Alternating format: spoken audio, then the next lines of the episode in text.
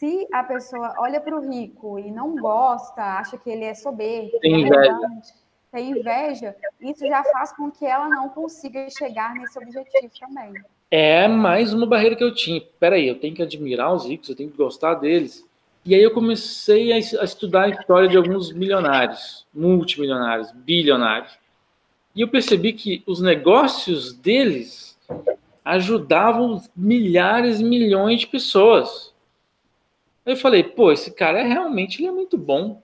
Deixa eu ver o que mais ele faz da vida dele. Em vez de ter aquele, aquela crítica, nossa, esse milionário aí não tá nem, tá nem aí para ninguém, mas não sabe da história do cara, não conhece a vida dele, não sabe o que ele está fazendo, o, o, legado que ele está deixando. Enfim, olha só. Isso é muito poderoso, na boa.